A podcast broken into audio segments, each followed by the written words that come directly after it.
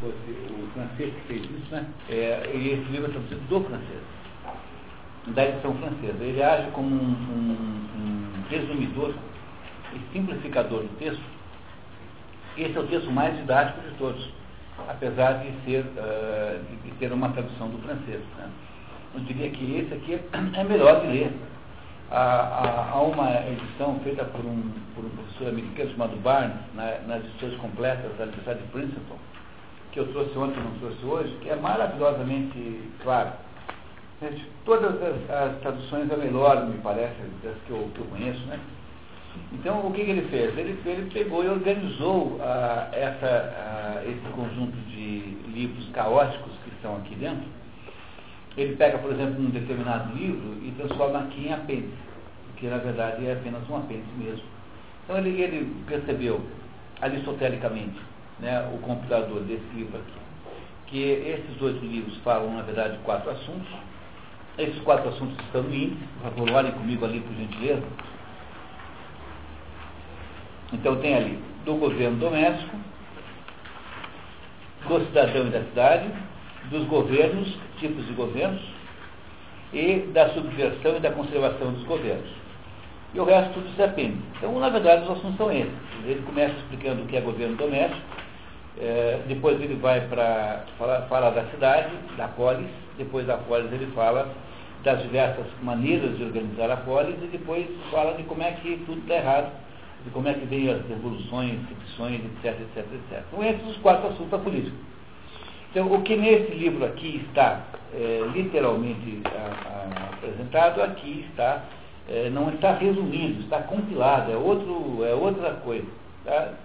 E esse livro acabou sendo, dentro das nossas circunstâncias de disponibilidade na, na prática, associada à nossa falta de tempo, acabou sendo, de fato, a melhor. O livro é muito bom, vocês vão gostar muito. Acabou sendo a melhor maneira de, de ler o livro. Mas se vocês estão é, de acordo, a gente vai passar por essas introduções todas, não que se deva fazer isso de modo geral, não faço isso em casa, mas é que as introduções, né, as, as introduções, a gente sempre faz isso, né? Pessoal sempre pula as introduções. Às vezes o prefácio é melhor que todo o livro. Porque o prefácio tem, o prefácio não só é muito bom, melhor que o livro às vezes, como ele é profundamente esclarecedor de determinados aspectos do livro. Então, esse, esse, especialmente, você não consegue, você irá estranhar muito se você não sabe que ele é uma condensação em quatro livros, como eu estou contando para vocês. Mas como eu li isso de vocês, então vocês não precisam ler no, no, porque eu já fiz isso por vocês. Agora é muito importante ler o que vem antes, como técnica genética de leitura, né? ler o que vem antes. Então vamos lá diretamente para a página 1, é, introdução da origem ao Estado. Veja, esse, esse, os livros, o, o, no, texto do Aristóteles não tem nunca título. Esse título que deu foi o compilador francês. Tá? Agora, para que vocês possam ter, é, que vocês possam ter aí um, uma, quem quiser anotar, né? E eu sugiro que vocês anotem tudo com lápis, porque o livro a gente só anota com lápis. Então, essa, esse pedacinho o Estado e o seu governo é, vem do livro 1, capítulo 1, do, do, da edição normal, da edição, digamos assim, é, ampla, da edição é, analítica. Então é o livro 1, um, capítulo 1, um, tá? Só para quem quiser anotar isso, sobretudo o Alexandre que tem o, né, o outro. Então esse aí, o primeiro é livro 1, um, capítulo 1. A técnica de leitura que nós vamos usar aqui é pedir que uh, vocês ajudem a ler. Então eu, eu acho que podíamos fazer via voluntariado, no princípio, tá? Quem gostaria de ler em voz alta o livro? Eu vou interrompendo. Pois não. Então eu lembro que não há nenhuma, não deve haver nenhum constrangimento à, à interrupção, né? Vamos lá? Como sabemos, todo Estado é uma sociedade. A esperança de um bem é princípio assim como de toda a associação. Pois todas as ações dos homens têm por fim aquilo que consideram bem. Isso é um axioma aristotélico. Então, Aristóteles parte de que isso é verdade. Então, uma, uma, uma pessoa que deseja o mal não é uma pessoa que esteja agindo normalmente, é um sujeito doente, para dizer o mínimo, né? Então ele é um acidente e não é a natureza humana. A natureza humana deseja o bem. Agora, pode ter alguém maluco, tal, que deseja o mal de alguma forma qualquer. Então ele não ele discute esse assunto, ele diz assim, olha, temos que partir dessa ideia. Porque ele, ele, ele sabe que não se pode raciocinar para trás ad infinitum. Tem que haver uma ideia, porque a ideia que depois aparece em Aristóteles na ideia dos motores. Então esse livro aqui ó, se mexeu porque eu empurrei. Ó. Não é isso? Então quem que empurrou a minha mão? Os meus músculos. Os músculos são empurrados por quê? Pela, pela, pelo metabolismo é, presente que é empurrado pela comida que eu, que eu comi aqui, pelo nosso lanche, etc, etc. Tudo é empurrado por alguma coisa. Mas isso não pode ir para o infinito para trás. Tem um momento em que aparece alguém empurrou e não foi empurrado. E esse alguém que empurra e não, e não, não é empurrado é o motor primeiro, é Deus. Aristóteles não usa a expressão Deus, mas é isso que é Deus. Deus é o motor primeiro. É aquele que empurra sem ser empurrado. É aquele que, que, que cria sem ser, sem ser. Ele é aquele que cria sendo incriado. Deus é incriado. Porque se você não faz assim, você raciocina ao absurdo. Você não vai a lugar nenhum, porque vamos infinitamente para trás, é, é, com, com que ganho, com que proveito. Então, esse é um axioma aristotélico. Né? Os homens é, fazem tudo procurando o bem. Né? Fazem tudo procurando o bem. Todo axioma é aristotélico? Não. Esse é um axioma é, um, é uma, uma expressão da, da, que se usa essencialmente na, na geometria. Né? Então, axioma é uma, vem da palavra axis, que significa valor, é, é uma espécie de é, valor condensado. Então, nem, nem, todos, nem todos os axiomas são aristotélicos. Mas o Aristóteles, ele é um enfatizador na necessidade de você partir de alguma coisa. É isso que, que caracteriza a filosofia de Aristóteles.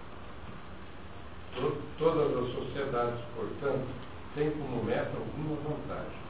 E aquela que é a principal, que contém em si todas as outras, se propõe a maior vantagem possível, chamando-a Estado ou sociedade política. É, na verdade, Estado aqui é uma maneira como o tradutor francês interpretou e o tradutor brasileiro traduziu. Porque ele, na verdade, fala em polis, mais do que em Estado. Você pegar aqui o Mário, o, o, o Mário da Gama Cury, né? Então, diz aqui, é, vemos que toda cidade é uma espécie de comunidade. Está vendo? Aqui, o outro tradutor que fez, o Mário da Gama Cury, está chamando o que ele chama de estado de cidade. Então, é, eu acho que o que tem razão o Mário da Gama Cury, porque a gente deve tomar um, um pouco de cuidado com essas expressões que têm conotações modernas.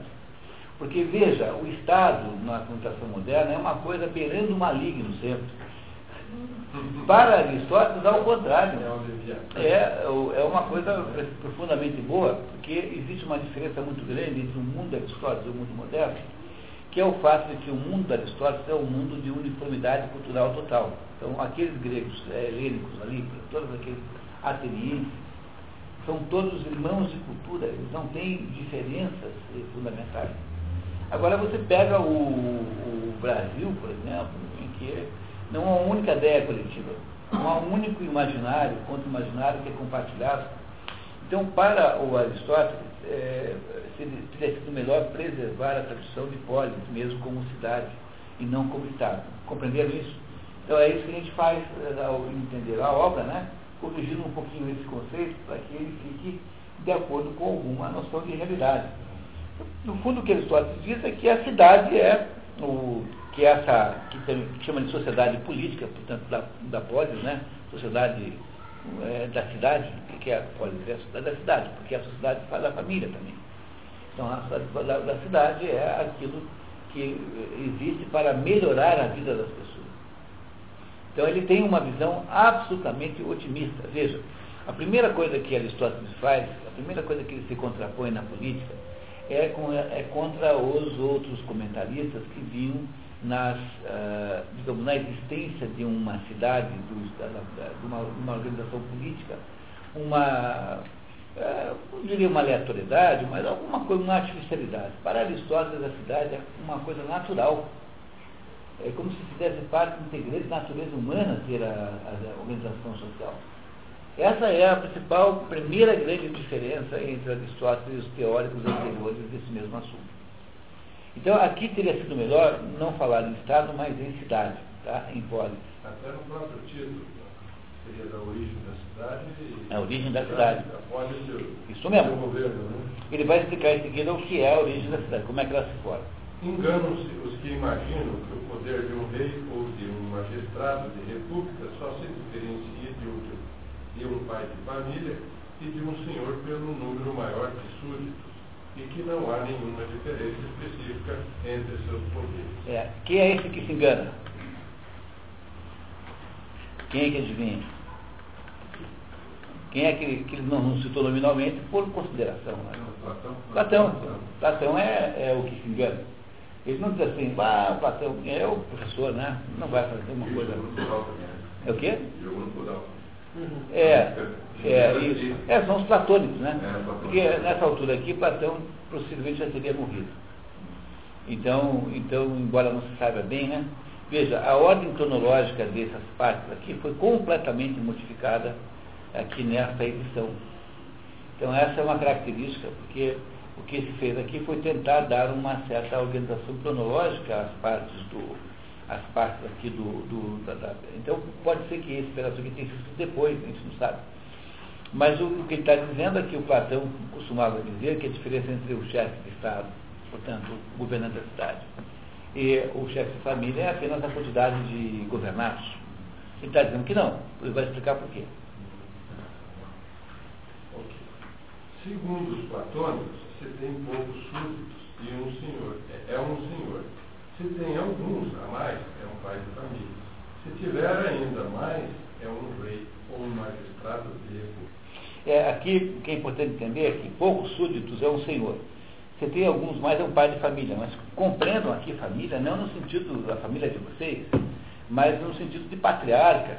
Né? Imagine, você tem 10 filhos, tem 30 netos, tem 30 genros e noras, tem não sei quantos. É, é na época muitas cidades se formavam exatamente pelas, pelas famílias. É, exatamente isso. Tá? Então, um pai de família aqui tem uma conotação, é, digamos, numérica muito maior do que uma conotação do que uma, um pai de família hoje que pode ter um filho só nenhum.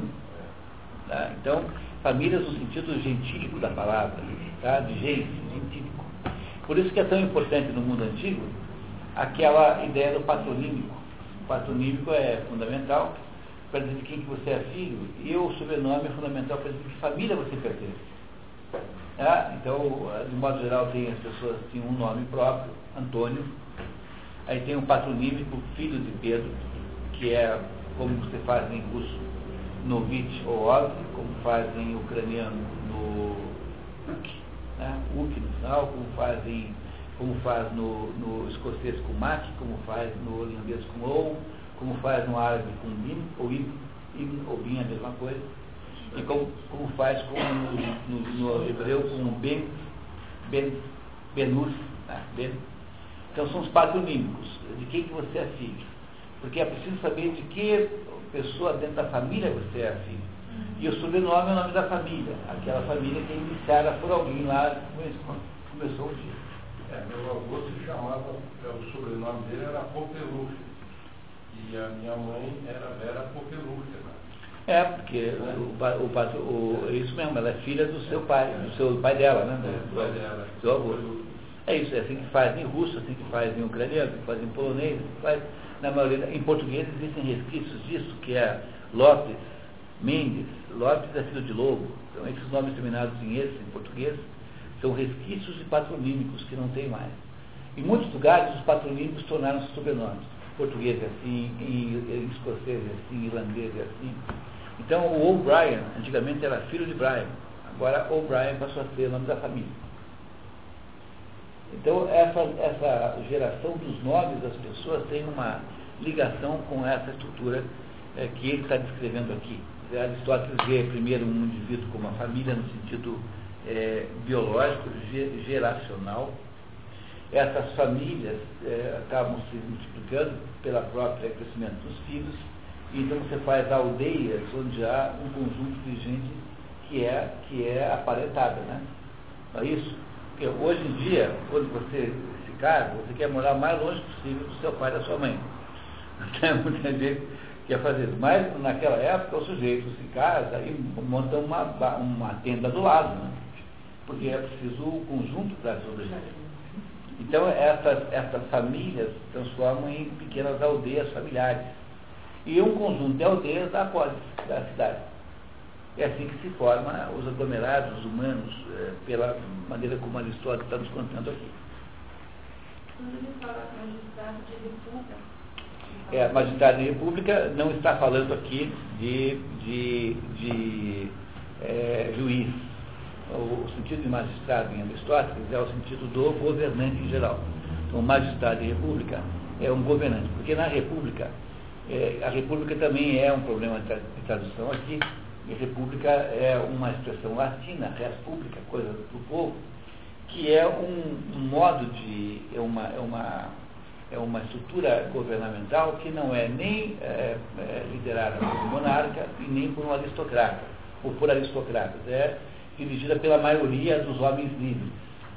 Então, o nome disso, na verdade, é Politeia, ou a melhor tradução para a república aqui seria Politeia e não república.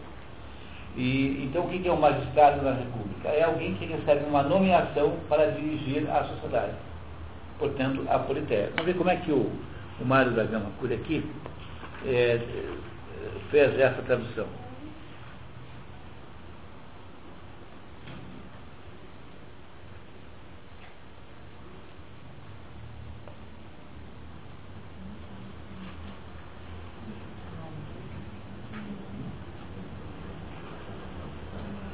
Aqui é uma divergência de tradução, não tem importância, deixamos para lá, para não complicar mais, tá? Mas o, fundamentalmente o que se quer dizer aqui com magistrado da República quer dizer aqui é, alguém que dirige a sociedade. Tá? Nesse sentido, o juiz, o poder nesse momento, o poder judiciário, o poder, o poder executivo, estavam muito mais interligados do que estão hoje. Tá? Não havia essa, essa divisão de poderes, é proposta por Aristóteles nesse livro. Mas ela só é, na prática, concretizada, onde? No, no, a partir de, porque a ideia de, de, da, da independência dos poderes é uma ideia de Montesquieu, e antes de Montesquieu é uma ideia de um filósofo inglês chamado Locke. E isso tudo é muito recente, muito moderno. Mas Aristóteles fará aqui, num dado momento, uma proposição da divisão dos poderes, desse jeito como, tá, como é feito hoje. É, no entanto, o, o, o, poder judiciário dentro de Atenas, porque Atenas tinha um, um conceito de rei arconte. O rei arconte é um, um sujeito que dirige a cidade é, e que tem, e que tem uma, uma, uma, uma função judiciária. Ele teve momentos em que ele tinha a função de governo total, mas ele é recentemente, no, no, no final já do momento em que Aristóteles vive, ele tem muito mais função judiciária. Um arconte é uma espécie de, de, de, de juiz. Mas aí uma, uma porção de, de oscilações no conceito de arconte ao longo da história da Grécia. Tudo isso ele vai nos explicando devagar, tá? então a gente vai chegar lá, vai compreender melhor aos poucos. Como se não houvesse diferença entre uma grande família e um pequeno Estado, nem entre um rei e um magistrado de república. A distinção seria que um rei governa sozinho perpetuamente, enquanto o magistrado de república comanda e obedece alternadamente em virtude da Constituição. Tudo isso, porém, é errado, como veremos ao examinar esta matéria segundo o método que usamos em nossas outras obras. Agora, agora ele está traduzindo aqui o outro por estadista, magistrado da república por estadista. É, vai na nota, a nota é no final, né? Vai na nota no final. Eu vou ajudar vocês com essas notas. É, e eu, eu, eu vou. Eu não, eu não, essa aqui, então, podemos, podemos olhar para a nota assim, 307, 307. Essa mais de ética que ele fez. 307, vamos ver. O método de Aristóteles constitui uma das diferenças fundamentais entre Platão e entre a academia e o liceu. Buffon definiu admiravelmente acerca da história dos animais. Aristóteles diz-nos que começa por estabelecer as diferenças e as semelhanças entre os diferentes gêneros. Relaciona todos os fatos, todas as observações que dizem respeito às relações gerais e aos caracteres sensíveis. Tira esses caracteres da forma, da cor, da grandeza e de todas as qualidades exteriores do animal inteiro considera as diferenças entre os animais por suas maneiras de viver, suas ações, seus costumes, suas moradias. Aristóteles procede da mesma forma com os regimes políticos. Recorre constantemente à análise rigorosa, à qual soma a dúvida metódica, não porque suas ideias não fossem firmes, mas para discutir e refutar os princípios. Supondo que vocês então lembrem daqueles nove predicamentos, as nove acidentalidades, então, se você tem nove coisas que se possa dizer de alguma coisa, então tem nove possibilidades de classificação das coisas. Então, eu posso classificar as coisas conforme as suas relações, eu posso classificar as coisas conforme as suas qualidades, se está ou não se movimentando, enfim, e assim por diante. Né?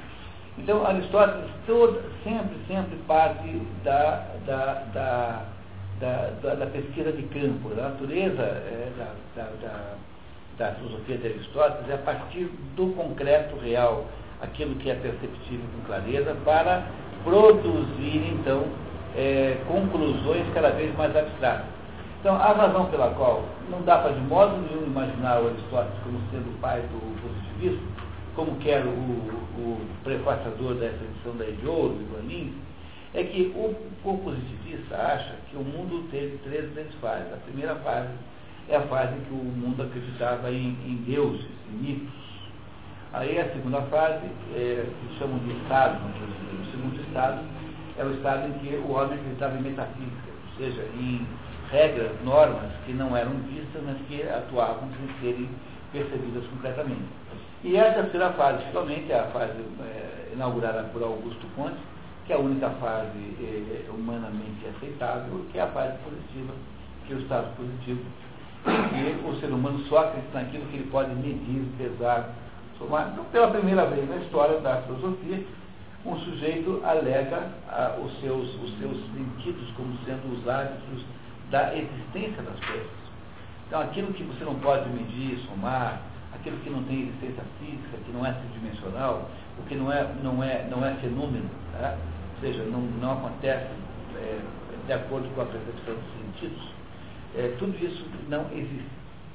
Agora, como é que pode se dizer que Aristóteles é autor dessa estupidez, né, dessa cretinice? Mas o Aristóteles diz assim, não, eu vou partir para a compreensão da cachorridade a partir dos cachorros. Mas ele vai chegando a conclusões cada vez mais abstratas. Então, ele Platão né, uma espécie de síntese, assim, né? Agora, o positivista é, é o sujeito que se nega a fazer a, a, a, o prosseguimento abstrativo porque não acredita em nada que ele não possa pegar com as mãos, nada que ele não possa medir. Então não tem absolutamente nenhuma possibilidade de Aristóteles ser visto como sendo autor do, do positivismo, não tem nenhum cabimento nisso. Então o que Aristóteles faz, né, que está aqui dito nessa nota, é, é fazer esse processo de investigação dos fatos. Então, olha para a realidade e, e para poder, poder chegar a alguma conclusão. Por exemplo, se você Quer ver um exemplo quando você facilmente compreende isso? É assim. Quando todas as experiências socialistas deram errado, então a alegação dos socialistas é de que deram errado porque ninguém até agora fez o jeito certo. Essa é uma alegação meio platônica, né? Porque eu estou dizendo o seguinte, que tem um socialismo ideal em algum lugar e que todos aqueles que são feitos na prática são enganos, dão errado porque é, ninguém conseguiu fazer o certo ainda, como se ainda ninguém tivesse encontrado o verdadeiro branco, branco verdadeiro, é, embora haja tentativa. O que, que Aristóteles diria? Diz assim, olha, considerando que a China é uma tirania sanguinária, que a União Soviética é uma porcaria de, uma, de, uma, de uma, um país extremamente covardiente e matou 100 milhões de pessoas, considerando que a Mianmar é o pior país do mundo, considerando que a Albânia é não sei o quê, considerando esse socialismo só pode ser uma belíssima, uma porcaria. Porque, a partir de todos os exemplos concretos de socialismo, que são os que de fato existem, você eh, chega à conclusão que tem algum problema na fórmula. Pô, não é possível que isso possa dar certo. Entenderam? Entenderam isso? Eu não estou dizendo para vocês que os socialistas teóricos sejam platônicos. Eles estão apenas utilizando uma argumentação platônica. Também não estou querendo dizer que o Platão necessariamente, necessariamente é, é, é socialista. Eu estou querendo dizer apenas que o, o que o Platão faz é uma barbaridade sobre alguns aspectos, porque ele passou a vida inteira defendendo a possibilidade da existência do rei filósofo. O que é o rei filósofo? O Aristóteles fará aqui depois, mais para frente, uma crítica ao rei filósofo. Então, o rei filósofo é aquele sujeito que, de acordo com o modelo platônico, deveria ser o governante, que é o, o rei que, ao mesmo tempo, é, recebeu instrução filosófica. Platão tentou três vezes implementar, implementar esse negócio em Siracusa. Na primeira vez, ele arrumou uma briga tão grande lá com o Dionísio, que foi vendido numa feira como escravo, comprado por um aluno, que foi lá e comprou o professor na feira. Né? Espero que vocês, um dia que encontrarem numa feira, por favor, façam a mesma coisa. Aí, né? aí assim, pode, todos, mas não muito, né? Também fica chato. É, isso aí não vale nem 5 reais, pô, vocês querem me cobrar 5 mil. Tá? Aí, o, o, a segunda vez, ele quase não consegue voltar lá de Siracusa. Na terceira vez, ele desiste logo de cara. Tentou três vezes implantar na prática uma ideia, um modelo de gestão política que, que havia nascido de uma. Chegou a uma conclusão aristotélica. É, então, mas o mais, o mais engraçado de tudo é que. E por que, que não funciona o rei filósofo? Porque o que faz com que um filósofo possa ser, é, ter sucesso é que ele tem que ser. Dizer, a, a, a, autoridade do filósofo só é autoridade se ela for aceita como liberdade total. E a autoridade do rei é uma autoridade imposta pela lei, pela violência, em última análise. Como é que você pode colocar essas duas coisas na mesma pessoa? O sujeito que tem as duas coisas, você nunca sabe que está obedecendo fulano. Se é porque ele está certo ou porque ele tem um cacete para te dar uma cacetada na cabeça que você não, não aceitar.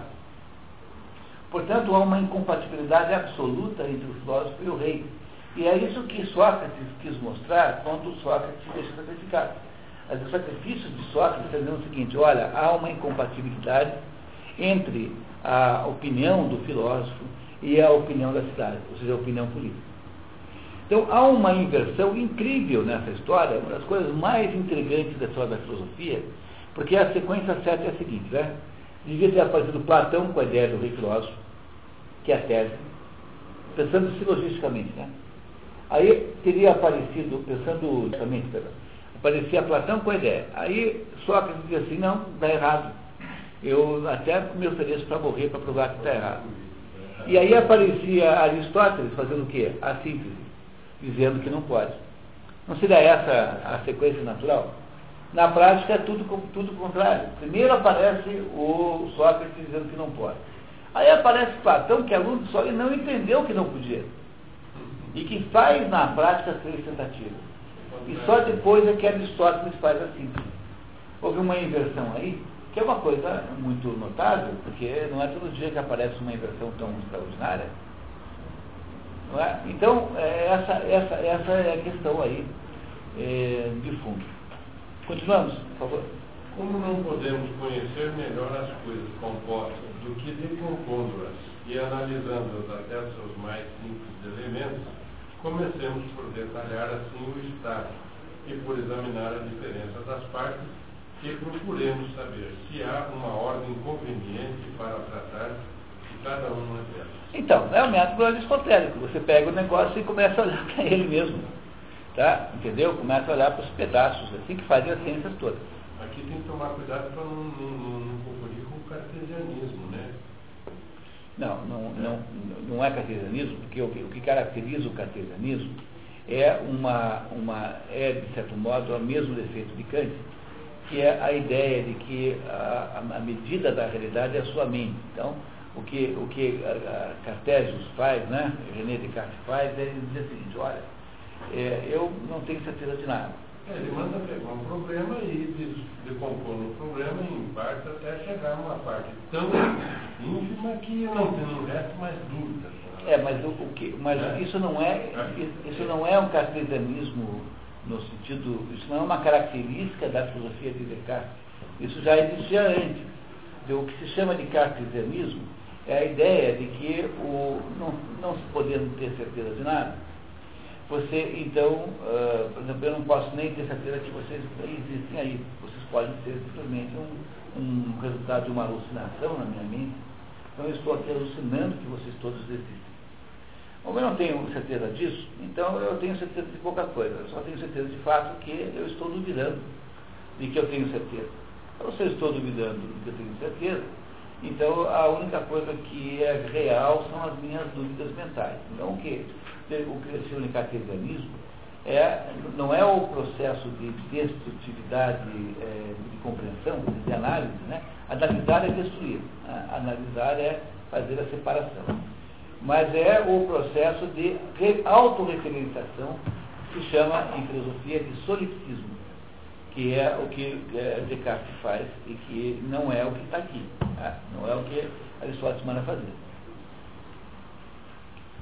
Nesta, como em qualquer outra matéria, uma excelente atitude consiste em, em remontar ao líquido.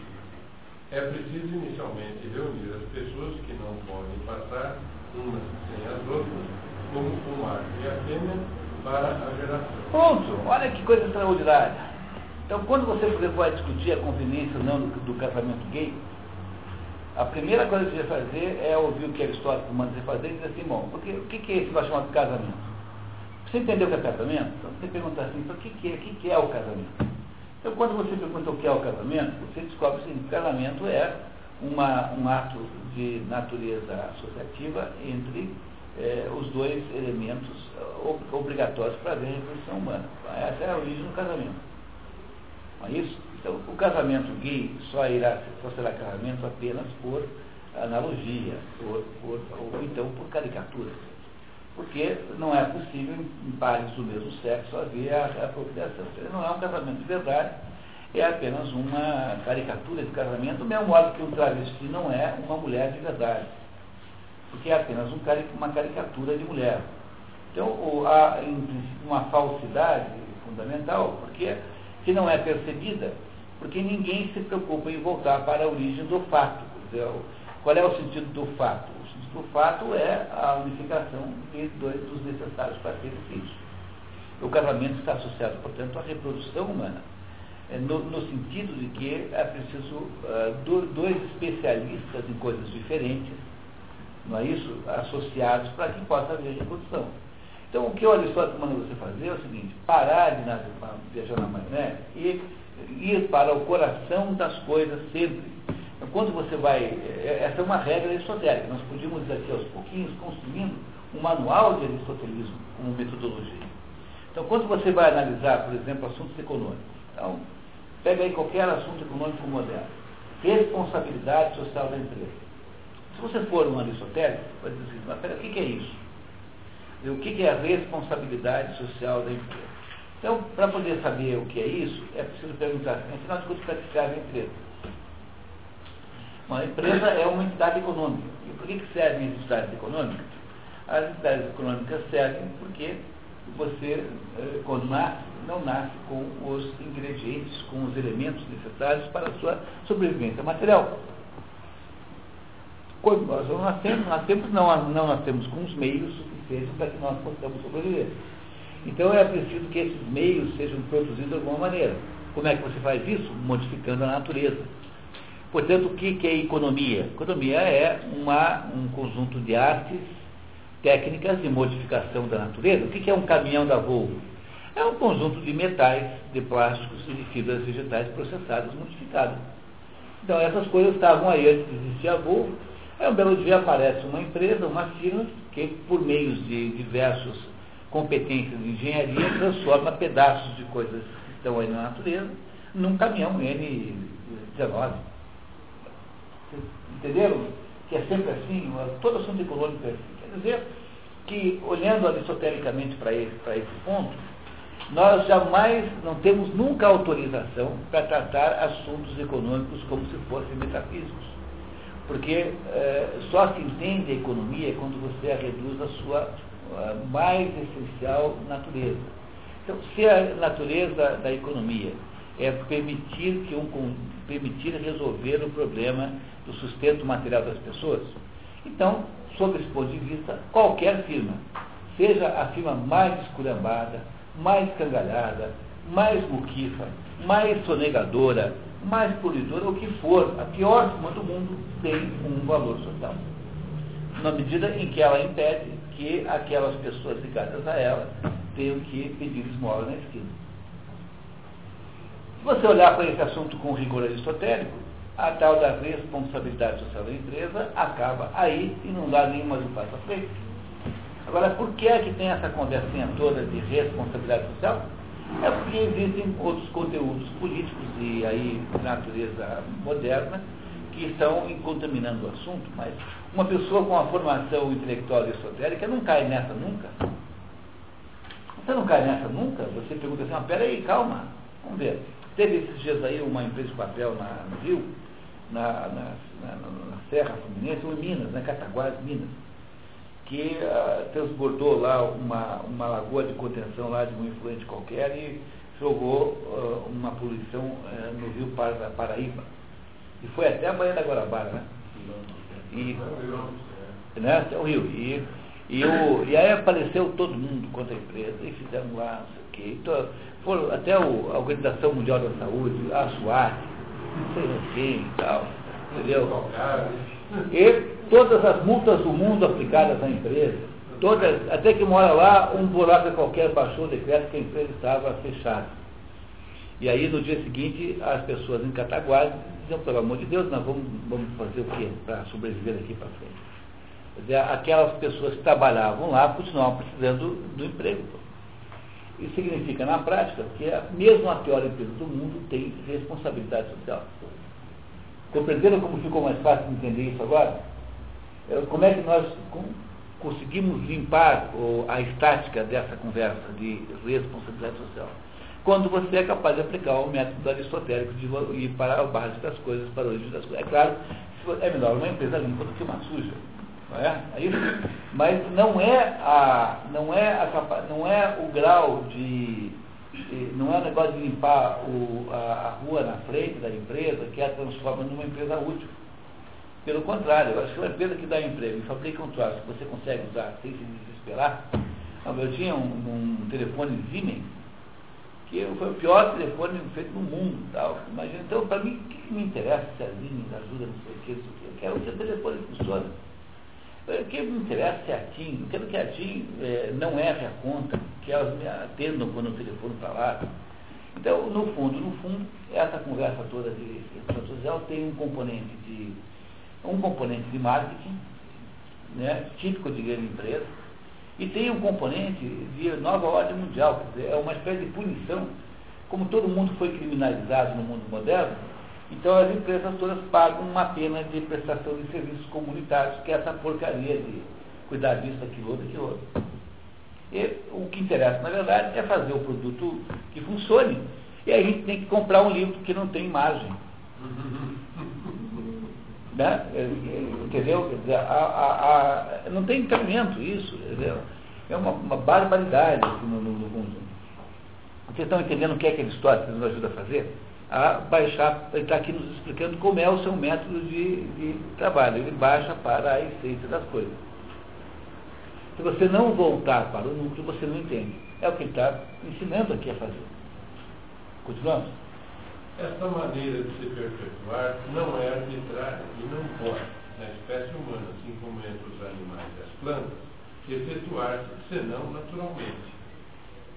É para a mútua conservação que a natureza deu a um o comando e impôs a submissão ao outro. Eu não estava falando do casamento nisso, tá? tá? Essa última linha não está, não se está falando do casamento. Embora ele ache, ache isso que seja verdade. Mas mas não é, ele não está dizendo aqui do casamento. Então ele está dizendo o seguinte, que para que possa haver uma, uma viabilidade na vida humana, há necessariamente de haver uma hierarquia entre as pessoas.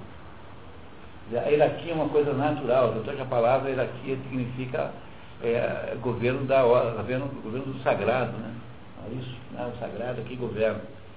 É, é, sempre leve em consideração que determinadas passagens são um pouco preciso de uma certa explicação, porque há uma dificuldade, o texto está muito. O texto é difícil de ler, tá? Mas estamos entendendo tudo, né? Não está penetrado, está? Não, né? Muito bem. Anatólia, por favor. Pertence também ao desígnio da natureza que comande quem pode, por inteligência, tudo prover. E, pelo contrário, que obedeça quem não possa contribuir para a prosperidade comum, a não ser pelo trabalho do seu corpo. Esta partilha é salutar para o senhor e para o escravo. E aí então você tem aí. Aí a questão das castas. É, aí, touché, isso mesmo. Tem a primeira defesa aristotélica da, das diferenças entre as pessoas. Porque nós temos a, essa mania politicamente correta de negar a diferença das pessoas. De fato, moralmente não há diferença entre as pessoas. Somos moralmente, aos olhos de Deus, iguais. Mas ao mesmo tempo que nós somos iguais moralmente, nós temos vocações, eh, missões existenciais diferentes. Isso nos transforma em pessoas desiguais. Por exemplo, entre os leões existem diferenças de hierarquia. Os leões machos mandam né, na hierarquia eh, relativa aos seus tamanhos, né, à sua capacidade de, de, de, de luta. Depois vem as, as leoas, depois vem aquela, eh, aquela gurizada, né? Tá? Não sei se fala assim para leão, acho que não, né? É. Então você tem uma hierarquia, mas a hierarquia humana é muito mais ampla. Quer dizer, entre o leão mais forte e o leão, e o leão mais fraco, numa, numa, num bando de leões, por exemplo, entre os machos, né? há muito menor diferença do que há entre o, Bill, o, o George Bush e o porteiro do meu prédio. Embora o porteiro do meu prédio não saiba isso. E pense justamente o contrário. Né? Isso, já estamos falando aí já de um equívoco de julgamento. Né? E o. Olha, estou sendo injusto com ele, até que ele não é tanto assim. Não é, esse atual é bem bacana. Né? Né? Mas o. Mas vocês compreenderam? Então, é, é, é, a diferença que há entre a diferença que há de sabedoria Aristóteles e o Lula é alguma coisa de proporções indescritíveis. Mas o, mas o queria, também esse é um bom exemplo, porque o Lula não é filósofo, né? Pelo menos não, não deveria tentar ser. É, está é, pois é, né? É, é, isso. Então o que, o que o, o ele está dizendo aqui é que há uma. Para que o mundo possa funcionar, é, há uma hierarquia natural nas coisas. Então, não, é uma coisa natural. Pense sempre nesse ponto de vista, que não está escrito aqui, mas é o modo como a gente entende esse pedaço da história, que para o Aristóteles, a, a sociedade organizada por relações de poder é uma coisa completamente natural, é, sem a qual não é possível haver vida humana. Ele vai explicar em seguida por que, que isso é assim. Mas ele está aqui defendendo a ideia de que os seres humanos, embora sejam iguais moralmente, embora sejam iguais do ponto de vista, é, do ponto de vista é, das relações, né, perante os olhos de Deus, né, eles não são iguais nas, no, no, seu poder de ação sobre o mundo. E isso você sabe muito bem porque na sua família é assim. Porque na sua família quem manda é você, a sua mulher, ou você, seu marido, e não são as crianças. Pelo menos não devia ser assim. Né? Eu sei que na prática é sempre assim. Mas mas, é, mas nunca é um comando no essencial, é sempre um comando em saber qual é o filme que vão pegar no locador. Mas não é um comando fundamental sobre se vai ou não vai estudar, né? se deve ou não deve tomar banho. Isso, isso não, talvez esse segundo caso seja o caso. Mas nem deve nem ser o caso, né? Aí você deve também ter poder de veto num assunto tão é, né, sensível quanto esse, de tomar ou não banho.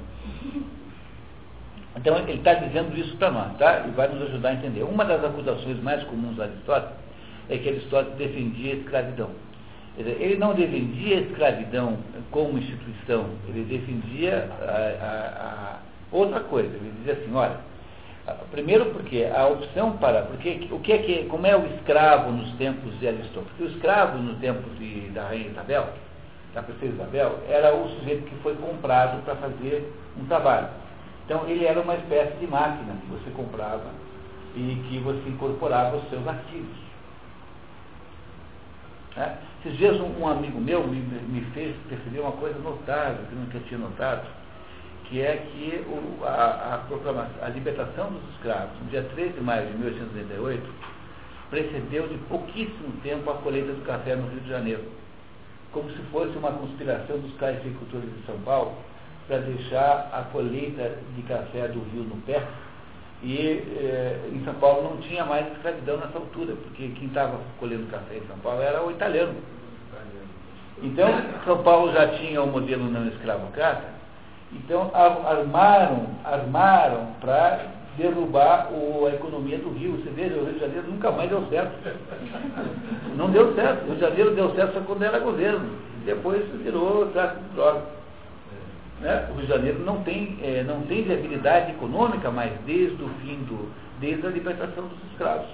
É, o Rio de Janeiro era o principal é, produtor cafeiro do Brasil. Né? O Vale do Paraíba todo. E o, e o, e o, e o escravo era o que? Era comprado, comprado para servir como se fosse uma máquina. O conceito de escravo é o conceito de máquina hoje em dia.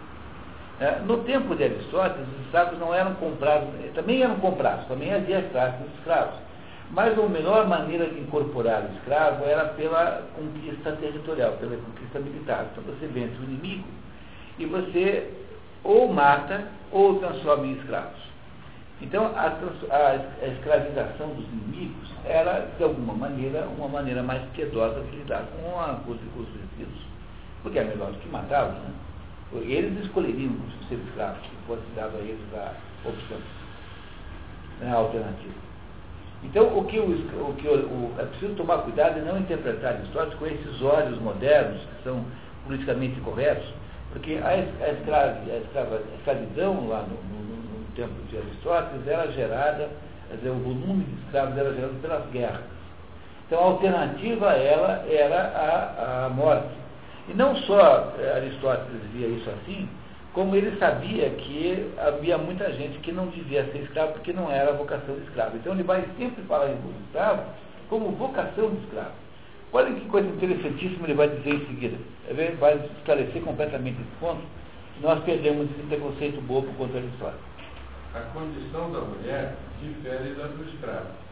A natureza, com efeito, não age com parcimônia, como os artesãos de Delfos que forjam suas facas para vários fins. Ela destina cada coisa a um uso especial, cada instrumento que só tem o seu uso e é o melhor para ela. Somente entre os bárbaros, a mulher e o escravo estão no mesmo nível. Então, Aristóteles, que sempre é visto também com má vontade, como sendo é, depreciador da mulher, é, Aristóteles diz que só quem trata a mulher como escrava é bárbaro. Só os bárbaros fazem isso. Porque um sujeito civilizado não faz isso, porque a, a mulher pode estar num nível social inferior do homem, porque ela é, ela é para dentro e o homem para fora. Né? A mulher, afinal de contas, vive num ambiente da família, que é um ambiente em que o Estado não interfere. Tem mais essa, né? Dentro do, do da visão ateniense, uh, a família é um assunto do chefe da família. Então, se você tem uma legislação para os seus escravos, é problema seu. Isso também aqui no Brasil, era a mesma coisa. O escravo não tinha status é, é, social. Então, é claro que alguém pode reclamar que está sendo maltratado. Mas isso é uma, uma excepcionalidade, porque, em princípio, os assuntos familiares não são públicos. No entanto, aqui no Paraná, por exemplo, existem pessoas aí que vão de escola em escola dizendo para as crianças que se uh, acontecer de o pai é, brigar com elas ou bater nelas, que eles vão lá e denunciem o pai. No, maior, no mais puro estilo stalinista. Entendeu? Meu falou isso para o pai dele, falou, ó, se o senhor me bater, ele foi puxar a cinta para bater no filho, se o senhor for me bater, um menino de 12 anos, se o senhor for me bater, eu vou lhe denunciar no conselho tutelar de criança. Essa, tudo isso cai no Alexandre. Né? Coitado Alexandre. Não era é. Vocês entenderam o que é isso? Esse é o, mais, o maior estilo stalinista do mundo, em que os, os filhos são espiões do governo na casa em que moram. Eu não sei se vocês acham isso bonito, mas eu não acho nada bonito. E isso é, isso é, isso sempre foi uma regra contrária ao modo como se fazia as coisas. Quer dizer, dentro do ambiente familiar, dizer, o que você ensina para os seus filhos, os valores familiares, a religião, o, o, modo como você lida com. É um assunto da família, não é um assunto, não é um assunto da, da público. Então toda vez que você tenta regularizar esse negócio, você só estatiza mais a família. Por exemplo, ah, o novo Código Civil, que tem aí uma dezena de anos, estabeleceu que o poder pátrio não é mais do homem, agora é compartilhado pelo homem e pela mulher. Isso parece uma ideia muito bonita, muito simpática, muito uh, justa, quando você vê na prática, você compartilhou, dividindo a meio a meio um poder que tende, portanto, a empatar dali para frente. Olha, se empata na família, quem decide é um juiz. Dizer, a ideia de dar poder parte dividido para o marido e para a mulher é uma ideia estatizante. É, teria sido muito melhor ter dado para a mulher todo, direto, pronto, acabou. Teria sido menos mal do que dar para os dois na mesma proporção. Isso que parece ser uma ideia muito bonita, na verdade não, passa de um estratagema totalitário, em que agora quem vai decidir tudo na família passa a ser um juiz da vara da família. Porque se não há acordo interno, já que não há poder deliberativo é, de um sobre o outro, vai tudo cair na justiça do, da família, na vara da família. E é isso que nós estamos fazendo, entendeu? Então, para o, a visão do Aristóteles, a família é uma, é uma, é uma esfera judiciária própria, e que não está ao alcance do Estado. O Estado pode até interferir a partir de uma denúncia que tem que ser muito bem qualificada, mas não é uma coisa normal, quer dizer, um arconte não dará muita importância à reclamação de um escravo. Mas, pô, mas meu amigo, o senhor não é cidadão? O senhor não é escravo? Então só você vire lá com o seu patrão, lá com o seu chefe, com o seu dono. Pela mesma razão que ninguém, um boi não pode reclamar em juízo. Essa, no fundo era a ideia. Né? Porque no meu, no meu caso, né, o meu filho, ele me, ele me comprou essa criança. Eu, eu bati nele, ele, ele é terrível, né? E ele viu na televisão essa criança, ele ligou, denunciou, falou que ia Desesperadamente tal. Desesperadamente tal. Daí a, a, daí a pessoa instruiu, falou assim, não, você vai ter que. É, você não pode denunciar sua mãe. Tem que ser a vizinha, a tia Janete, não sei, né? Lá na tia Janete, tia Janete. Por favor. Vem, vem lá falar que eu apanho da minha mãe. Imagine, você merece, né? você apanha pouco.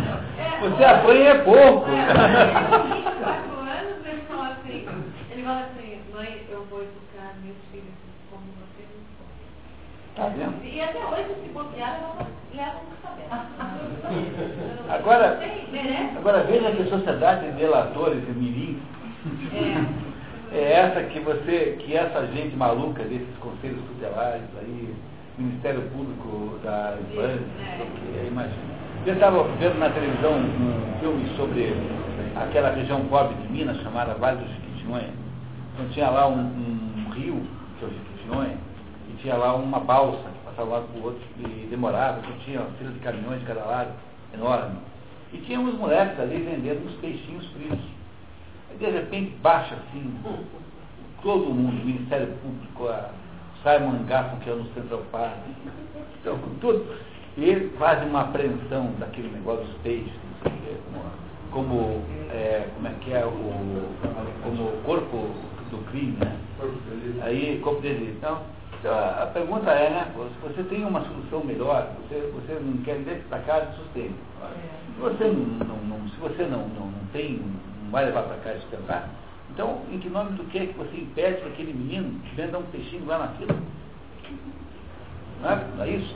que acontece muito com crianças que vêm de adesivo, que estuda, e vem para ajudar em casa e com filho de catador também. Porque o catador não vai deixar em casa sozinho o filho com seis anos, que não, é, não quer deixar com, com uma influência, ele prefere levar junto, porque não tem deixar, não, também não consegue vaga em creche, e o conselho tutelar é um Então, problema para eles. Um componente essencial no modo como Aristóteles vê o processo político é, é que em nenhum momento Aristóteles é, permite que se cogite dessas coisas que nós fazemos hoje. Ele vai é, ver em Platão, por exemplo, a semente dessas barbaridades todas, vai criticar não só em Platão como em outros. Por exemplo, quando Platão ah, sugere que na, na, na República Ideal as mulheres e os filhos sejam coletivos. Isso não só era sugerido por Platão, como foi feito em muitos lugares, vou comentar aqui pela colônia Sicília, em que a ideia da colônia anarquista Sicília, que foi fundada aqui no Paraná, em Palmeira, em 1889, é que as mulheres e os filhos fossem coletivos. O primeiro que fez isso foi o Giovanni Rossi, que emprestou mulheres para todo mundo, que, que não, não emprestou porque ele já não, não a considerava mais mulher dele, mas ela já entrou nessa história como uma mulher, ah, digamos, é, ecumênica, sei lá, não se chama. E eu, os filhos que ela teve, ninguém sabe de quem são. Então, o problema, aí passamos assim, as pessoas dizem, é uma barbaridade, porque que mulher é que vai concordar com isso? Não pode fazer um negócio desse. Então, essas coisas de interferência do Estado, como quer que você queira chamar, da fora da cidade, nas relações familiares, é, é, é alguma coisa que está claramente proibida na abordagem de política de Aristóteles. De modo nenhum ele concorda com isso. E vê nessas tentativas verdadeiras barbaridades é, que são aí estão presentes com toda clareza na obra de Platão, na República. Tá bom, continuamos. Então vamos lá. Assim, esses povos não têm o atributo que importa naturalmente a superioridade e sua sociedade só é composta de escravos dos dois sexos. Foi isso que fez com que o poeta acreditasse que os gregos tinham de direito poder sobre os bárbaros. O poeta é Homero, tá? Esse poeta aqui que se refere é Homero. Então, eu, desculpe só explicar isso, nós já falamos um pouquinho disso ontem, né? Então, veja, é, essa postura que os, os, gregos tinham com relação aos outros tem uma certa legitimidade, do mesmo modo que eu disse a vocês, né, que há uma conspiração, digamos, aberta e benigna anglo-saxônica para manter o padrão anglo-saxônico no mundo. Então, é, essas são dessas coisas que têm, é, obviamente, dois lados, mas essa é a origem. Aristóteles vê nas práticas dos países, dos povos bárbaros, a mais importante de todas é a tratar a mulher como escrava. Então essa é a primeira prática errada. E a primeira prática que caracteriza a barbárie é essa. Então as mulheres não são escravas, as mulheres estão subordinadas ao marido no modelo aristotélico. Mas elas não são como escravos, porque elas não são instrumentos de trabalho da família, que é o que ele vai explicar agora em seguida. A principal sociedade natural, que é a família, formou-se, portanto, da dupla reunião do homem e da mulher, do senhor e do escravo. O poeta Hesíodo tinha razão ao dizer que era preciso, antes de tudo, a casa, e depois a mulher e o boi lavrador. O boi lavrador aqui faz papel de escravo. Para ter uma família, você tem de ter o, o, a, o homem, a mulher, porque eles são necessários naturalmente, e depois você tem que ter os instrumentos de trabalho, porque a família aí compreende uma família que essencialmente produz a própria comida, né? que é uma família rural, né? que é como eram as famílias naquela época. O boi lavrador pode virar o escravo, eventualmente, né? ele equivale a um escravo, sob o ponto de vista da sua relação com a família. Mas a mulher não, a mulher não é o boi lavrador, a mulher é a mulher. Então, o, o poeta Exildo conta isso no livro chamado Os Trabalhos e os Dias. O Exildo só tem dois livros que sobraram. Tem o, a Teogonia, que está no programa de expedições desse ano, e tem os Trabalhos e os Dias, em que ele fala sobre hábitos do mundo grego. Muito interessante os dois, muito interessante. Já que o boi desempenha o papel do escravo entre os povos, Assim, a família é a sociedade cotidiana formada pela natureza e composta de pessoas que comem, como diz Carlos, o mesmo pão e se esquentam, como diz Epimênides, de Creta, com o mesmo fogo. Muitas dessas referências de Aristóteles são de pessoas que não se sabe mais quem eram, que não, são, que não sobraram, né, não vieram até a atualidade. Então não, não se preocupe muito. Quando for importante, eu indico. Então, o, o que ele está dizendo é o seguinte, que a família é a coisa mais natural e espontânea que possa existir. O que não quer dizer que uma pessoa não possa viver sozinha a vida inteira. Pois aí, então, é que você compreende a diferença que há em Aristóteles entre essência e acidente. Porque o, o, essa é uma diferença fundamental. Você entender que o fato de que tem um fulano que mora numa ilha, pendurado numa árvore, pelado, não quer dizer que os seres humanos sejam assim. Isso é apenas um, um, um fato acidental da normalidade humana, que é de eh, se constituir famílias com duas pessoas de sexos diferentes eh, e terem, produzirem uma cooperação, uma cooperação que se, que se, que se eh, que protege os filhos e que é feita por meio de instrumentos econômicos que se Aristóteles vivesse hoje ele diria assim, ele é doméstico, em vez de falar em, em escravos. Estão entendendo isso? O conceito de, de escravo aí é o conceito de doméstico? notebook é, você hoje não tem uma escrava para fazer, para ficar trabalhando, você tem ar-condicionado na sua casa. Então você não precisa de um escravo para ficar, é, para ficar fazendo sei lá o quê, porque tem lá o micro-ondas. Então, então o que acontece é que o escravo aqui, na visão que Aristóteles tem, é uma entidade auxiliar à família. Mas ele também tem, ele vai dizer em seguida, que ele também não é, é um animal, ele também tem direitos. É isso, mas a, a, a posição do, do, do, escravo é uma posição de apoio econômico àquela família. Então, no fundo, o que ele está dizendo é que não há nada mais básico, mais, vamos dizer a palavra filosoficamente certa. Não há nada mais nuclear na vida humana do que a família. Então, toda tentativa de, de, de revolucionar a vida humana, toda tentativa de mudar as coisas como são, necessariamente precisam começar pela destruição do, do, processo familiar. Não há outro meio de fazer melhor isso do que por aí. A família, no entanto, resiste, resistirá bravamente, porque ela é de uma naturalidade tão grande, né, como se diz em francês, chasser naturel, que reviendra o galope. Casse o natural, ele voltará ao, a, em galope, galopando. É o que, esse exemplo que você deu do seu filho. Quer dizer, a, a autoridade paternal, maternal é completamente natural na família. Não é para é matar os filhos, mas tem que ter autoridade. Se você se autodeclara amigo dos seus filhos, acabou automaticamente a possibilidade de ter autoridade. Porque você não é amigo dos seus filhos. Porque amigo é um sujeito que faz com você as maiores bandalheiras. Você, os amigos funcionam como álibi, não é isso? É, os amigos antigamente eram os tios. Os tios eram assim. Os tios servia para proteger as crianças dos pais. E todo tio é, de quem tem assim a minha idade era assim. Então, eu sei que eu fui provavelmente um péssimo tio. Mas os tios antigamente tinham essa função. O tio era aquele sujeito que impedia, né, que dizia como um, uma, uma, um, contra, um aparo para a, a, a, a ira do, dos pais quando você fazia aquelas coisas que você fazia. Não é isso? Ah, depois essa função saiu dos tios e passou para os amigos. Então, os amigos são aqueles sujeitos com quem você conspira. Então, desde quando você agora é amigo do seu filho? Não há entre pai e um filho uma relação de amizade, é uma relação de, de pai e filho. É uma relação específica e que não pode ser substituída por uma espécie de acordo de, de, de, de mútua, de mútua cobertura, né? ou seja, de um acordo de, de, de, de cumplicidade então, pai e filho não pode ser cúmplice. Igualzinho, ele, é, eu fiz letras, né, inglês, e, e ele sempre foi muito mal na escola. Né? A escola, eu era chamada assim, é, quatro a cinco vezes por, por mês na escola. Né?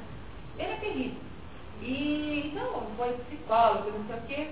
E eu falava, pô, mas eu sou professora de português, ele não quer. Ele não quer saber é, de, de meu filho, ele não quer. Ela falou assim, você é mãe, você não é professor. Tá? Então, eu aprendi assim que, opa, eu sou mãe. Tem certas coisas assim, ó, não vem não, eu sou mãe. Opa, fala o negócio. E isso eu aprendi com a psicóloga. Né? E, e, assim, e assim vai, é um todo mundo acaba caindo nessa então, é, é, então é isso que Aristóteles está nos dizendo de certa maneira, dizendo que o núcleo, a ideia nuclear da sociedade humana é a família. O conceito nuclear é a família e dentro da família é, é, existe uma relação de autoridade que você não consegue deixar de ter. Não precisa ser uma autoridade agressiva, mas ele tem que ser uma autoridade, senão não é uma família. Quer dizer, há uma abdicação da, do poder, do pátrio poder, se você vir amigo do seu filho. Aí você vai fazer o quê? Vai tomar é, cerveja, senta no meio-fio com aquele garrafão de vinho sangue de boi e toma com ele aquele garrafão a noite inteira. Tem cabimento. Que aqui os adolescentes fazem isso, né? Quase cinco adolescentes pegam, compram uma garrafa de 5 litros.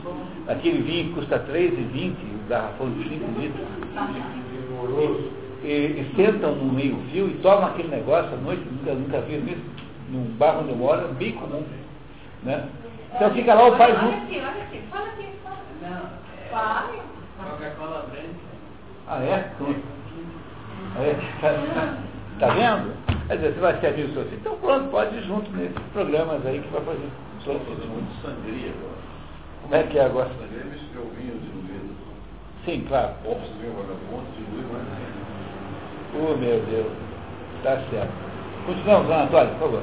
A sociedade, que em seguida se formou de várias casas, chama-se aldeia e se assemelha perfeitamente à primeira sociedade natural, com a diferença de não ser de todos os momentos nem de uma frequentação tão contínua. É, então a família é muito mais interativa, né? A aldeia não, você pode passar dias sem ver o seu parente.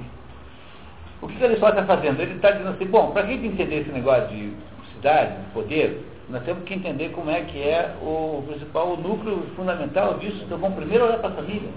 Entenderam que vocês vão, depois desses dez dias, é, terão feito um curso de filosofia aristotélica, é, independentemente do conteúdo da política. Porque, veja, os conteúdos que ele vai descobrir sempre estão certos.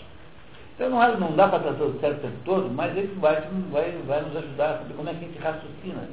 É essa a grande, o grande mérito do filósofo. Ele, ele, ele, ele, ele nos leva pela mão e nos faz atravessar aquele pântano de, de, de, né, de, de, de armadilhas. Então, então a gente faz assim, vamos lá, fazemos assim, e está indo conosco, nos pela mão, entendendo entender como é que se formata depois o processo político a partir do núcleo que é a família. De várias famílias que têm, obviamente, uma ligação é, familiar, né? São, são primos, irmãos, cunhados, enfim, o que for, é, nasce a aldeia. A aldeia que é o segundo momento, né? o segundo tipo de organização social. Ela contém as crianças e as criancinhas, todas alimentadas com o mesmo leite. De qualquer modo, trata-se de uma colônia tirada da primeira pela natureza. Então, a, a aldeia é tão natural quanto a, a aldeia, quanto, quanto a própria família. Então ele está dizendo que é isso, né? Quer dizer, é um conjunto de famílias faz uma aldeia. Ele está dizendo que também é tão natural quanto. Assim as cidades inicialmente foram, como ainda hoje o são algumas nações, submetidas ao governo real, formadas que eram de reuniões de pessoas que já viviam sob o monarca. E naquela época confundia-se com o, o patriarca, como aquele sujeito que iniciou aquela dinastia o homem mais velho, né? O avô, né? Tá? Uma gerontocracia. Né? É isso que ele quer dizer. Com efeito, toda a família, sendo governada pelo mais velho como que por um rei, continuavam a viver sob a mesma autoridade por causa da consanguinidade. Ah, aquelas clãs, aqueles clãs lá na Escócia. Né? O conceito de clã, isso é clã. O clã é um conjunto de gente que tem a própria família, mas todos estão associados por laços de sangue a um patriarca lá qualquer, que é um né, qualquer coisa. Né? Na Sérvia, em Montenegro, ainda existe até hoje os vestígios. Né? Existe o castelo? Aí tem um núcleo, várias casas menores, mas ali o, o, quem morava no castelo é o chefe da família.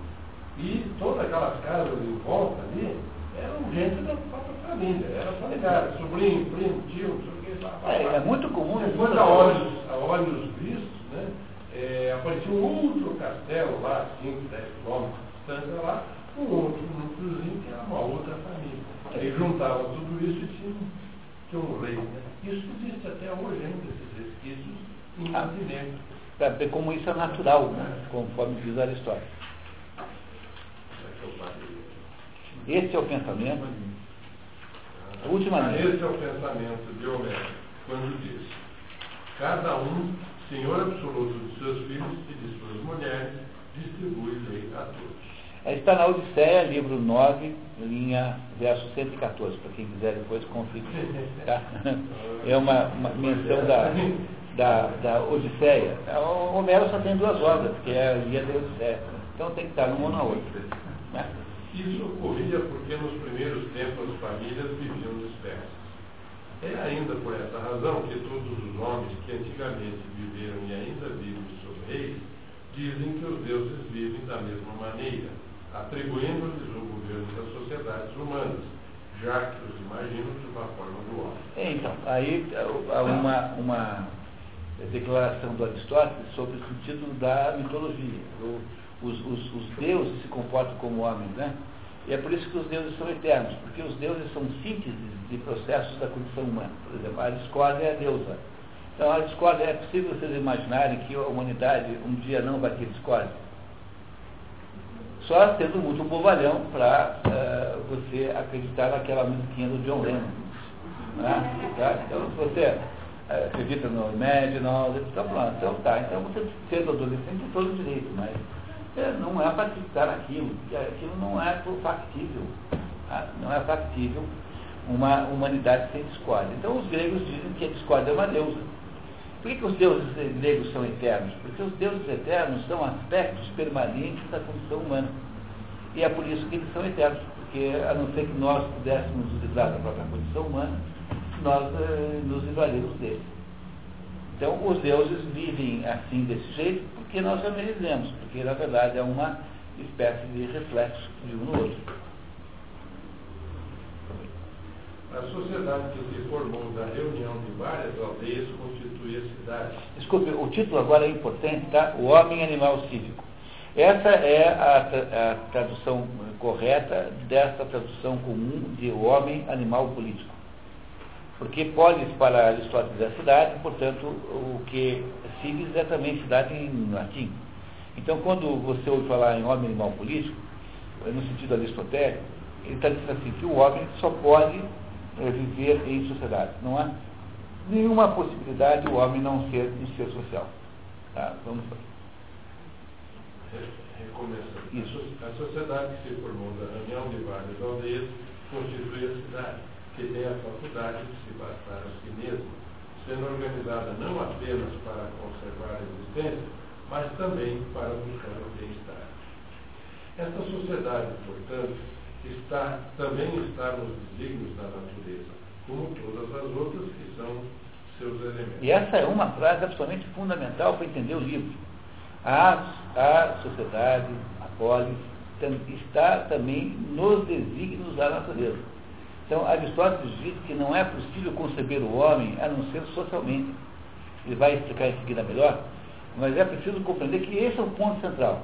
Quer dizer, o ponto central de tudo é que não é possível a humanidade dar certo a não ser na vida coletiva. Então ele escreve um livro para a gente fazer uma vida coletiva melhor possível, que é o livro chamado Política. Entenderam? Ele, ele não parte de uma teoria da dominação, então ele, ele não parte da teoria do Estado moderno. Então, quando você começa a estudar o Estado por Karl Marx, você vai aprender o seguinte: não, o Estado é a superestrutura, porque, assim, os capitalistas precisam de alguma coisa que pareça que não são eles que estão fazendo, contendo os outros. Então, os capitalistas inventam um, um, Estado burguês, que é o Estado que defende a propriedade, por exemplo. O que é defender a propriedade? É defender o capitalista, porque é ele que tem mais propriedade que os outros. Então, o Estado, para Karl Marx, é apenas uma, um reflexo mistificado, né, é, fetichizado no alto das relações de produção que estão embaixo. É assim que todo mundo aprende política na Universidade Brasileira a partir desse ponto para frente. Aristóteles, dois mil anos, dois mil e quatrocentos anos, diz assim, não, peraí, o Estado é a cidade, a vida social, é uma, a única maneira que tem do homem conseguir sobreviver. Ter, ou seja, alcançar o bem, que é viver o melhor possível, só é possível na vida social. Então, Aristóteles parte de uma teoria otimista do Estado, porque ele vai lá na base do processo. E é isso que falta contar para os estudantes de direito, estudantes de sociologia, logo no início da conversa. Porque se não começar por aí, a gente já começa ideologizando a conversa. Você pode depois falar de Karl Marx, não tem nenhuma importância, não há nenhum assunto devido. O que não dá para achar que começou aí em Karl Marx a compreensão da vida humana, da sociedade humana. Então não dá para fazer isso. É isso que o Aristóteles está nos ensinando aqui. É. Continuamos, por favor. Esta sociedade, portanto, também está nos desígnios da natureza, como todas as outras que têm seus elementos. Ora, a natureza de cada coisa é precisamente o seu fim. Agora vamos continuar. Vamos lá. No, no, não, lá. 307. 307. 307. 309. Sendo a observação o método de Aristóteles, ele retira, através da análise e da comparação, o estudo dos fenômenos as suas leis constantes, ou por outra, seu alvo ou seu fim. Este alvo é o objetivo inerente à própria coisa, e não subjetivo, como se o homem o propusesse a si mesmo arbitrariamente. Assim, as, as formações naturais ou instituições sociais tendem a um alvo que, à medida que se desenvolvem, se tornam cada vez mais claros. A criação inteira é permeada de uma força viva que, considerando o todo, age perfeito, absoluto por si mesmo, embora possa, na aparência e no indivíduo, apresentar caracteres contraditórios.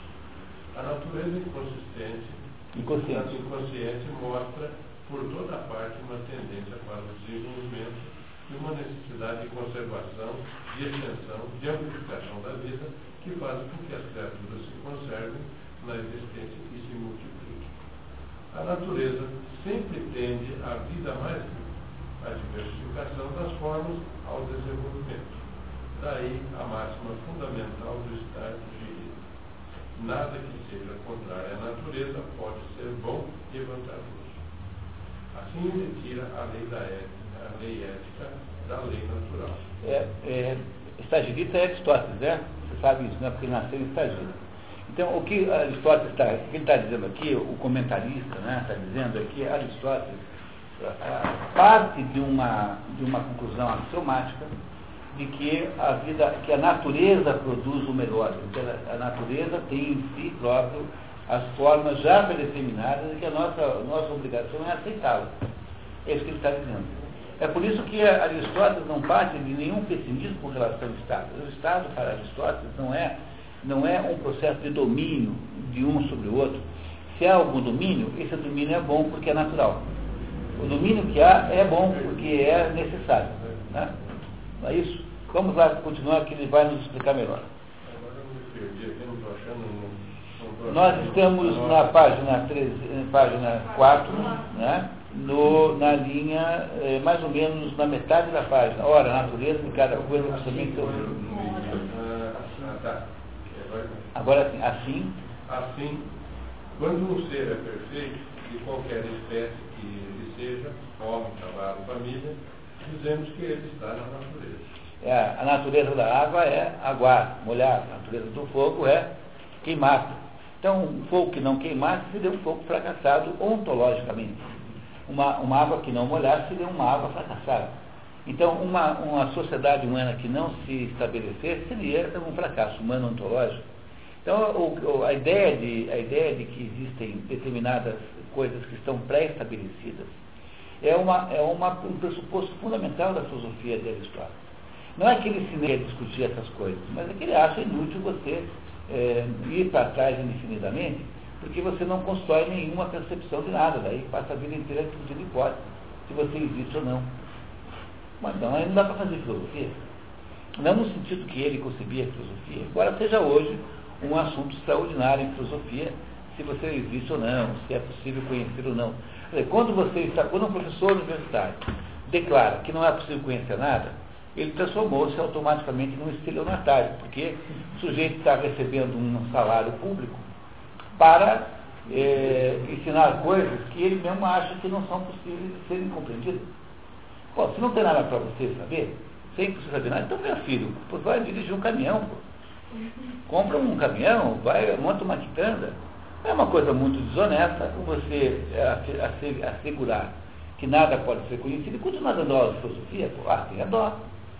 Né? É, o, é o cúmulo da desonestidade, é estelionato. Não é? Você vendeu um troço que não funciona, que não, entendeu? Não é isso? Então, vamos lá. Além disso, a coisa que, pela mesma razão, ultrapassa as outras e se aproxima mais do objetivo proposto, deve ser considerada a melhor. Tudo isso está com um detalhamento na Ética Nicômacos, que é o livro que precede temporariamente, temporalmente esse aqui.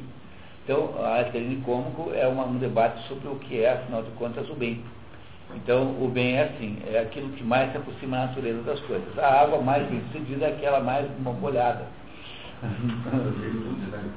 ergo, é, arete, né, em grego. Né? Então, essa, esse debate ele já fez em algum outro momento. Eu imagino que os alunos estivessem ouvindo isso depois de ouvir o debate sobre ética. É, reparem que naquela lista que vocês receberam, ética e nicômago e política estão no mesmo grupo, pertencem à mesma família de livros do Aristóteles, que são livros de natureza moral. Né? Continuamos, por favor. Bastar-se a si mesma é uma meta a que tende toda a produção da natureza, e é também o mais perfeito estado. É, portanto, evidente que toda a cidade está na natureza e que o homem é naturalmente feito para a sociedade política. Compreenderam isso? Tá? Muito bem.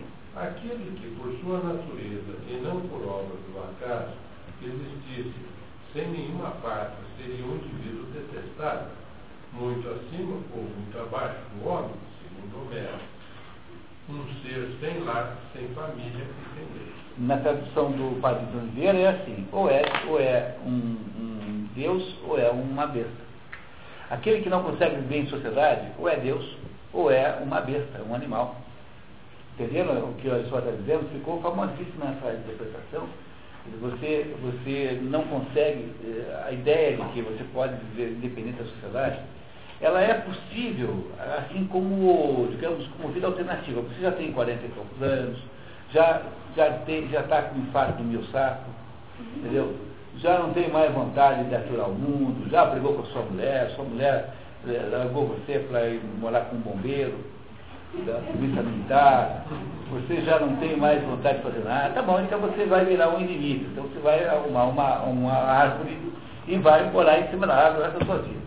Mas isso só é possível porque você já está civilizado, porque você já é alguém que sabe falar, alguém que compreende a sociedade, você está contra ela porque você a compreende. A ideia é que você pode ter um, alguém como um Mogli, vivendo com bichos que não são humanos, que os bichinhos lá em torno do Mogli são todos humanos, né? É uma ideia só passível de um animal. Então, se você, você pode ser Deus, que não precisa de sociedade nenhuma, olha lá, hein, porque Deus nos inventou porque ele queria que alguém dissesse assim, olha, como você é bacana. É a única boa razão para Deus ter nos inventado. Vou pensar bem, rigorosamente falando, a única boa razão para que nós tenhamos sido inventados é porque Deus precisava de uma plateia. Portanto, se você quiser ouvir um truque, então, até para compensar uma boa parte dos seus pecados, é, não deixe nunca de admirar a obra de Deus, porque é essa fundamentalmente a maior expectativa que ele tem de você. Embora isso possa né, ser feito de modos mais sutis do que simplesmente ficar dizendo ó, oh, né, né, como fazia o Salvador Dali, o Salvador Dali, que era maluco, né? Um dia acordava e dizia assim, ó, prefiro assim, ó oh, Salvador, que quadros admiráveis não há de pintar hoje. o Salvador, como Deus não quer fazer, fazer isso com ele mesmo, então ele inventou alguém, que somos nós, que temos o poder intelectual de compreendê-lo. E passou para nós essa tarefa. A nossa maior tarefa de todas é nos, nos assombrarmos, nos assustarmos com a obra de Deus, que é inacreditável mesmo. Tá? Então, não parar de se assombrar com isso é uma boa maneira de você ficar amigo de Deus, embora os outros não sejam seus amigos. Então, mesmo quando ninguém gosta de você, se Deus gostar, está muito bom já. Não é, não é assim? Então, então, o que é isso que estamos aqui podendo retirar. Para Aristóteles, é, não é possível haver é, vida humana fora da sociedade. Ou, a não ser que seja Deus ou uma fera, mas, mas fora disso não é possível. Muito bem, vamos terminar a nossa pequena introdução aqui. Aquele que fosse assim por natureza só respiraria a guerra, não sendo, de, não sendo detido por nenhum freio e como uma ave de rapina estaria sempre pronto para cair sobre os outros. Assim o homem é um animal. Escuta, a Camille, apenas para não deixar passar isso, a Camille Palha, que é uma, uma intelectual americana muito polêmica, que tem momentos muito interessantes, muito bons. E ela diz assim, olha, o, o, o, o Marquês de Sade é o anti-Rousseau, porque o Rousseau é o sujeito que aparece com a tese de que uh, o homem é bom e a sociedade estraga. E elas dizem, olha, o que o Marquês de Sade quer dizer é o contrário. Quer dizer, aquelas personagens, naquelas performances sabe, né, de Marquês de Sade e tal, são o modo como o homem fica naturalmente quando não há sociedade em torno dele. Entenderam? É uma, é uma maneira de você dar ao Marquês de Sade um certo status intelectual, né? tirá-lo do mundo da pornografia, por simples, e olhá-lo com um pouco mais de, de, de, de tamanho. Né? Tem um certo caminho. A Camille Palha tem momentos extraordinários, muito interessantes. Bom, continuamos. Assim, o homem é o animal cívico mais social do que as abelhas e os outros animais que vivem juntos. A natureza nada faz em vão, que nada faz em vão, concedeu apenas a ele o dom da palavra, que não devemos confundir com os sons da voz. Estes são apenas a, a expressão de sensações agradáveis ou desagradáveis, e que os outros animais são, como nós, capazes. É o. Sei se vocês percebem o alcance de uma declaração como essa, mas é mais ou menos assim, né? Quer dizer, é essa, é, esse, o linguajar musical, o, o, a, aquilo que acontece quando um grupo de pessoas ouve um grupo de rock, quer dizer, essas coisas, são essencialmente gruídos e são linguajares de impressões e de sensações, né? Não é isso? Não são linguagem propriamente dita. A linguagem do surfista se resume assim, uns é, é, só, é, oh.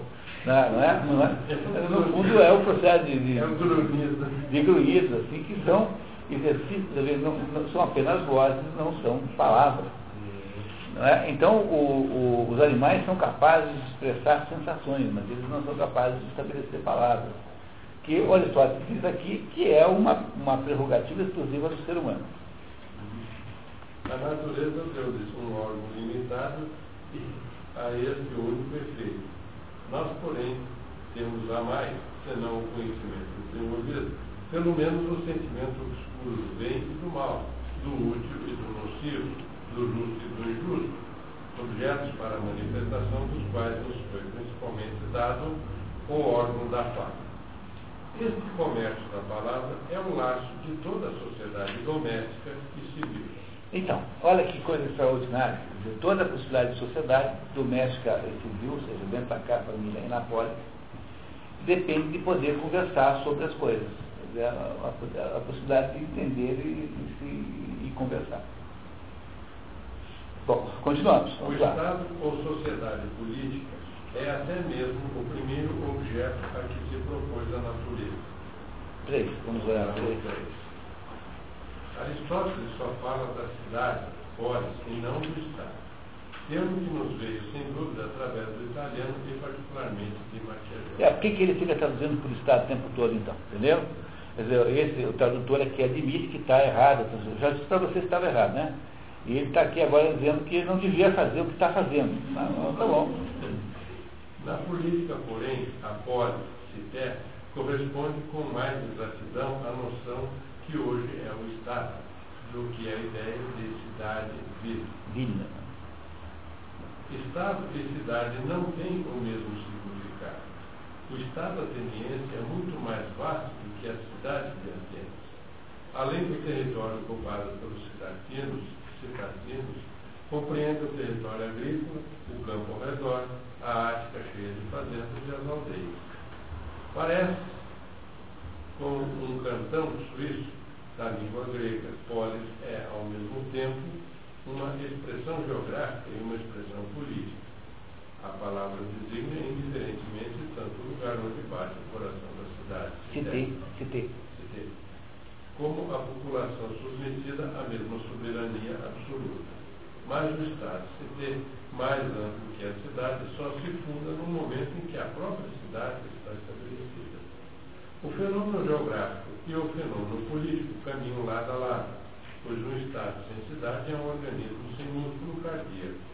Ah, é, na verdade, ele não consegue resolver esse problema, né? No fundo, é, Aristóteles está sempre pensando numa comunidade grega culturalmente homogênea chamada polis.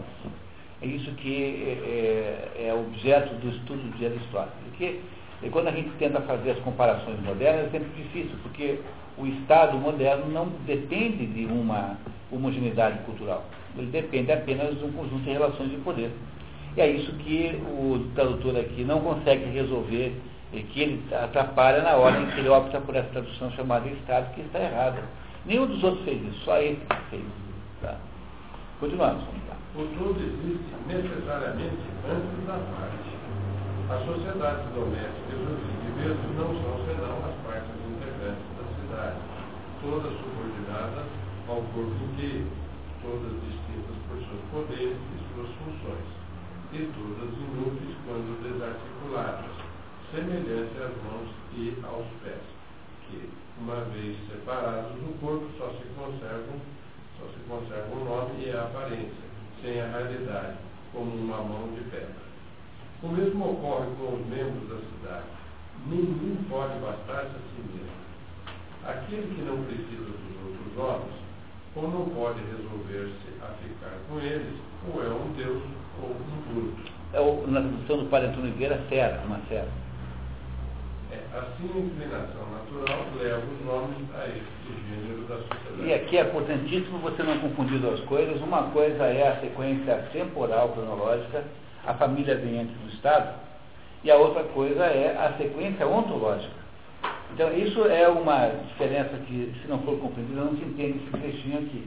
Porque parece contraditório é, dizer que o Estado é prioritário em relação à família, porque é, a gente pressupõe que as famílias tenham vindo antes, até pela própria explicação que ele deu, que a família gera a aldeia e a aldeia gera o Estado. Então, o fato de que há uma precedência cronológica não implica numa superioridade ontológica. Essas coisas são diferentes, tá? não, são, não são a mesma coisa. Então, o Estado é mais importante porque ele fará, para, fará o todo, o todo que preservará as partes.